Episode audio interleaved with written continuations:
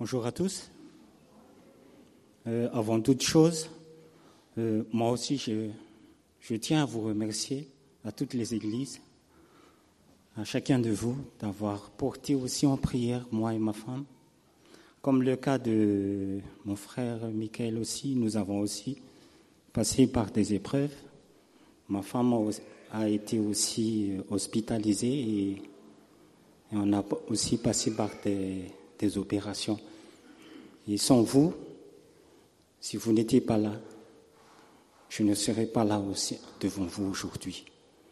Que Dieu vous bénisse tous et que la gloire revienne à Dieu seul. Entrons alors dans notre message d'aujourd'hui. Mais avant tout, euh, j'aimerais vous passer un test. Je suis une bande dessinée franco-belge. Mes, créa mes, créateurs sont René Goscinny et Albert Uderzo. J'étais inspiré par les travaux d'Hercule. Quel titre de bande dessinée suis-je? Le titre Le Les douze travaux d'Astérix. Dans ce film, à la huitième épreuve, les Gaulois doivent obtenir le laissez-passer A38 dans la maison qui rend fou. Après avoir été désorienté et qu'après qu'Obélix a frôlé la folie et la potion magique ne, vous, ne pouvant pas les aider, Astérix serait saisi et décide de les prendre à leur propre jeu. Au final, comme on le sait tous, le laissez-passer A38 lui est donné gracieusement par le préfet. Pendant ce temps, à Rome, un conseiller informe à César du succès des Gaulois, notamment sur l'épreuve de la maison qui rend fou, en précisant qu'Hercule lui-même ne l'aurait jamais réussi. Dans notre vie, on passe aussi des épreuves dans nos maisons respectives, dans nos épreuves respectives qui nous rendent parfois fous. Alors je vous invite à lire le livre de Jacques que vous voyez ici, ou dans votre smartphone ou dans votre Bible. Je lis au nom du Seigneur Jésus-Christ. Jacques, esclave de Dieu et du Seigneur Jésus-Christ, aux douze tribus dans la dispersion, bonjour. Mes frères, considérez comme un sujet de joie complète les diverses épreuves que vous pouvez rencontrer, sachant que l'épreuve de votre foi produit l'endurance. Or, il faut que l'endurance accomplisse son œuvre pour que vous soyez accomplis et parfaits à tous égards et qu'il ne vous manque rien. Si l'un de vous manque de sagesse, qu'il la demande à Dieu qui donne à tous généreusement, sans faire de reproches, et elle sera, elle lui sera donnée. Mais qu'il demande avec foi, sans la moindre hésitation. Car celui qui hésite est semblable au flot de la mer que le vent agite et soulève. Qu'un tel homme ne s'imagine pas recevoir quoi que ce soit du Seigneur, c'est un homme à l'âme partagée, inconstant dans toutes ses voies. Voilà le texte qu'on va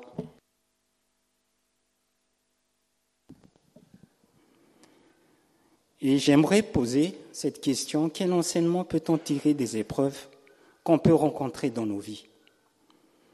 Et pour répondre à cela, je divise seulement ce passage en deux parties. La première partie, nous verrons ensemble comment le chrétien doit-il envisager les épreuves. Et dans la deuxième partie, nous verrons l'importance de la sagesse au sein de l'épreuve.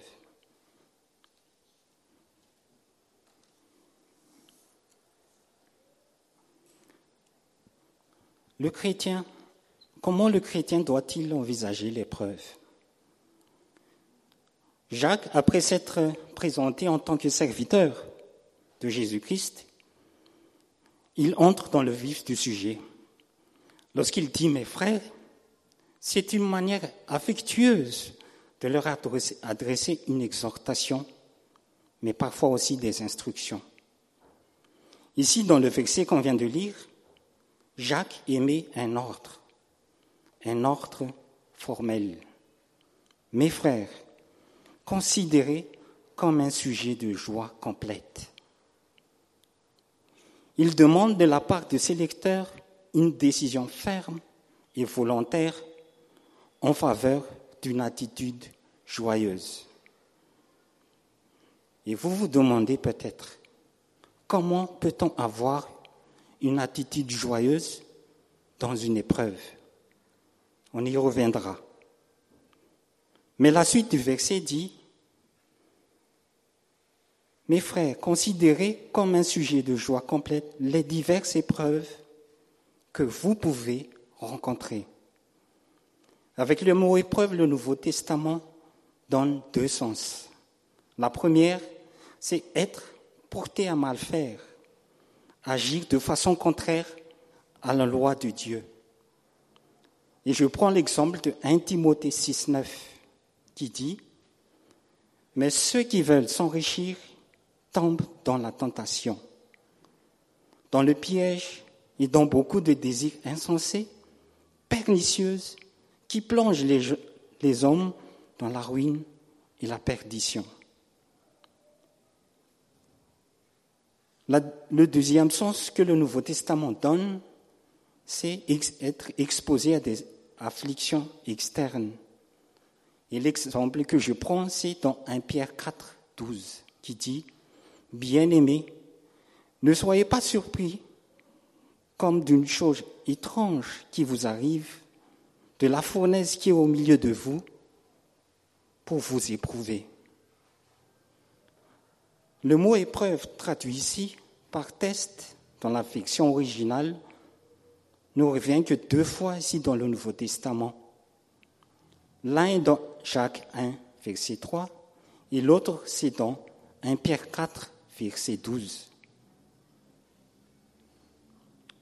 Euh, c'est dans ce que nous venons de lire juste en haut, être exposé à des afflictions externes. Et dans le cas présent, l'emploi du verbe rencontrer avec l'utilisation du mot épreuve, littéralement traduit avec le mot test, en plus du qualificatif divers, milite en faveur du deuxième cas, être exposé à des afflictions externes. Les diverses épreuves dont Jacques parle ici sont donc des cas spécifiques que les chrétiens ou chaque chrétien peut ou peuvent subir à cause de leur foi Jésus-Christ. Ainsi, la maladie, les persécutions économiques et sociales et autres qu'on pourra citer seraient donc inclus dans les diverses épreuves. Et je reviens à la question qui était posée au début. Comment peut-on avoir une attitude joyeuse dans une situation pareille? Les épreuves, nos épreuves, sont le moyen qu'emploie Dieu pour parfaire notre foi en Jésus-Christ.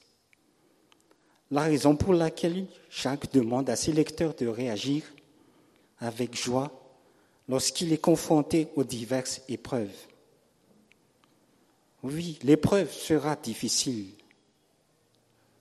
mais n'oublions pas l'enseignement de Jésus-Christ qui dit, Je vous ai parlé ainsi pour que vous soyez, pour que vous ayez la paix en moi. Dans le monde, vous connaissez la détresse. Mais courage, moi, j'ai vaincu le monde. C'est en Jean 16, verset 33. Ce sens qui est probablement voulu par Jacques, la souffrance est un moyen par lequel la foi, éprouvée par les feux de l'adversité, peut être purifié de toutes ces scories et ainsi fortifié. Dans la suite de notre verset, au verset 3, sachant que l'épreuve de votre vie produit l'endurance, traduit aussi par patience. Dans une question pratique, il faut laisser l'épreuve atteindre son but. Il y a deux buts visés par l'épreuve. Le premier, c'est la patience, et la deuxième, c'est la perfection. Pour la patience, comme ce mot se trouve dans le Nouveau Testament pour indiquer l'attitude que doit adopter le chrétien en face des diverses adversités. Il s'agit d'une réponse de la part du chrétien aux difficultés extérieures. Ce n'est pas une soumission passive, mais une forte réponse active de manifester pleinement sa foi de façon tangible, de façon palpable. L'exemple qu'on peut prendre, c'est Anne. Anne, la mère de Samuel, en 1 Samuel 2, du verset 1 à verset 10.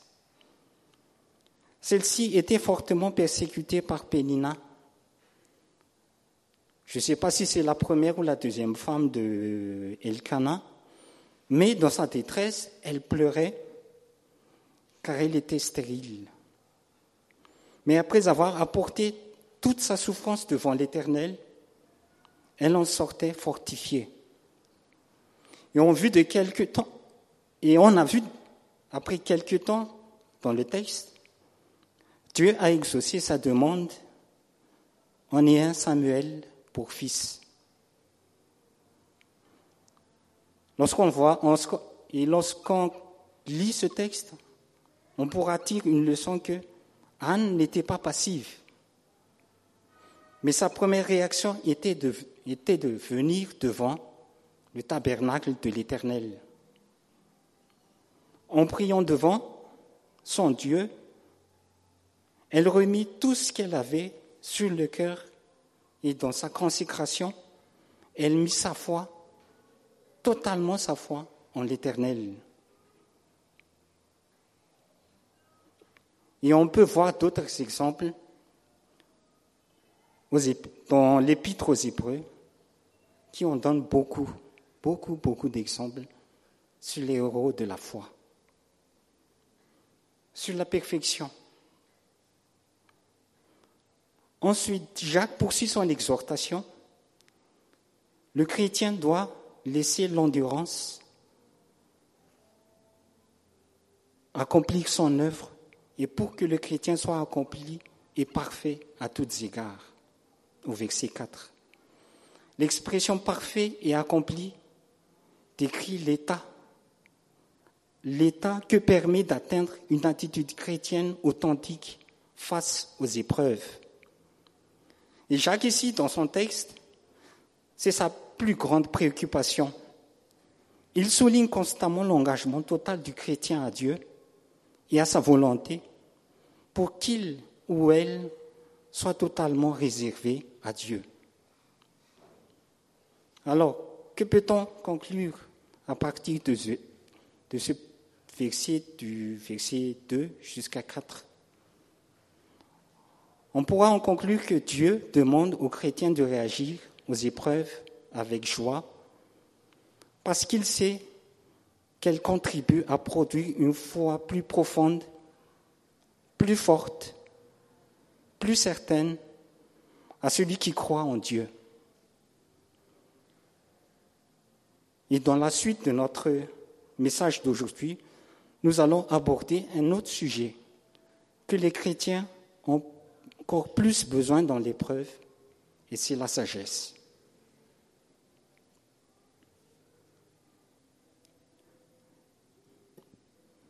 L'importance de la sagesse. Chacun peut définir ce qu'est la sagesse. Mais la sagesse, elle, est l'une des vertus les plus importantes, mais qui peut nous manquer lorsqu'on passe des épreuves. la sagesse, par l'intermédiaire de la parole de Dieu, donne des directives à adopter à la vie du croyant. Au sens plus, plus profond du terme, la sagesse n'appartient qu'à Dieu seul. Et c'est lui qui, c'est chez lui que réside la sagesse et la puissance, et c'est à lui qu'appartiennent le conseil et l'intelligence, dit Job 12 au verset 13. Cette sagesse n'est pas seulement une connaissance complète, touchant à tous les domaines de la vie, mais consiste en l'accomplissement auquel nul ne peut opposer de ce que Dieu pense faire. En tant que créature et être humain, nous sommes le produit de cette sagesse créatrice. Et toute l'histoire humaine est gouvernée par cette sagesse qui distingue de manière infaillible entre le bien et le mal. Une telle sagesse est insondable. Dieu seul, dans sa grâce, peut la faire connaître à l'homme pour que celui-ci puisse en saisir quelque chose.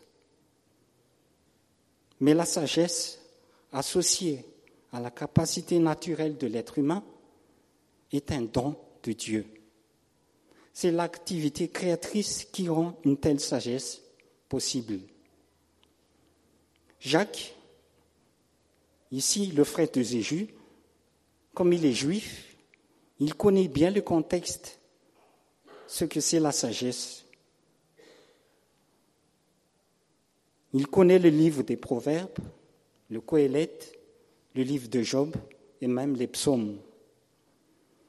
Si Jacques introduit ici la sagesse, c'est qu'il la considère comme ayant le pouvoir de rendre le croyant parfait et accompli. Le théologien Calvin discerne que la sagesse est nécessaire pour le croyant en face des épreuves pour adopter une attitude, une bonne attitude.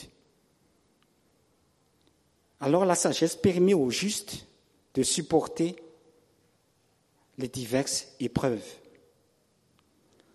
Lorsque Jacques exhorte à ses lecteurs que Dieu donne la sagesse à ceux qui le demandent, il fait un écho à l'enseignement de Jésus. Demandez et l'on vous donnera. En Matthieu 7, verset 7.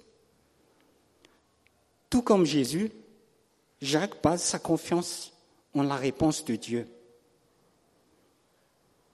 Et il rappelle que, Dieu donne généreusement et sans faire de reproches à celui qui demande la sagesse.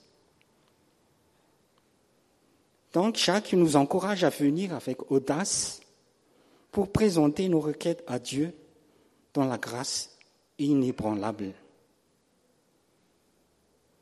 Mais seulement dans la demande. Ce qui est magnifique avec ce texte de Jacques, il introduit un exemple sans pareil. À partir de son exemple, il le peint avec un exemple négatif pour tirer une leçon positive. Car celui qui hésite est semblable au flot de la mer et que le vent agite et soulève. Qu'un tel homme ne s'imagine pas pour recevoir quoi que ce soit du Seigneur, c'est un homme à l'âme partagée, inconstant dans toutes ses voies. Ce que Jacques nous enseigne, c'est de ne pas avoir une pensée double. Un homme au cœur partagé. Mais c'est d'avoir un cœur fixé sur le Seigneur, d'être fondé et bien ancré en Dieu, une encore solide pour l'âme. Et cette sagesse, c'est comme Anne l'a fait c'est de revenir au pied de l'Éternel, au pied de la croix, pour demander à Dieu, dans une telle situation, dans une telle épreuve, de demander à Dieu, comment Seigneur puis-je vraiment me conduire devant une telle épreuve Mon épreuve n'est pas comme celui de Michael. Mon épreuve n'est pas comme celui de Tic, mais par contre, Dieu donne sa sagesse à tous ceux qui, à tous ceux qui le lui demandent. Et Dieu, par sa parole, répondra comment il doit se conduire et comment il doit vivre vis-à-vis des autres. En Hébreu, 9, en Hébreu 6, 19, il dit, Cette espérance, nous l'avons comme un encre solide et ferme pour l'âme. Elle pénètre au-delà du voile, là où Jésus est entré pour nous comme un précurseur devenu grand prêtre pour toujours. Faisons donc comme Anne, devant le trône de l'Éternel, devant le trône de Jésus-Christ, prosternant devant lui, reconnaissant quelle est l'autorité de Dieu et sa souveraineté, et soyons reconnaissants de ce que Dieu nous donnera dans sa réponse.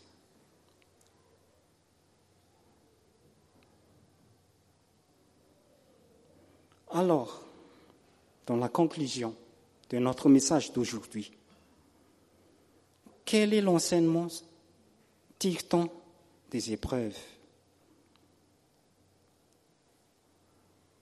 Et j'en ai conclu que l'enseignement de Jacques est la suivante. Les épreuves ne révèlent pas que quelqu'un a la foi ou non, mais elles renforcent la foi de la personne qui existe déjà. Elle contribue à produire une foi plus profonde, plus forte et plus certaine, et être en paix dans la fournaise de l'épreuve. Elle nous apprend aussi que Dieu est miséricorde. Il donne avec largesse et sans reproche. Elle nous apprend également à ne pas avoir une pensée double, au cœur partagé, mais de regarder Dieu avec une foi et de se soumettre totalement en lui.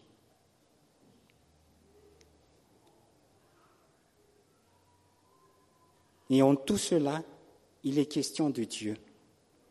La gloire revient à lui seul.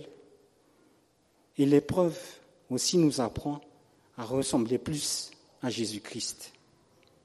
Que Dieu vous bénisse que cette parole puisse vous réconforter. Amen.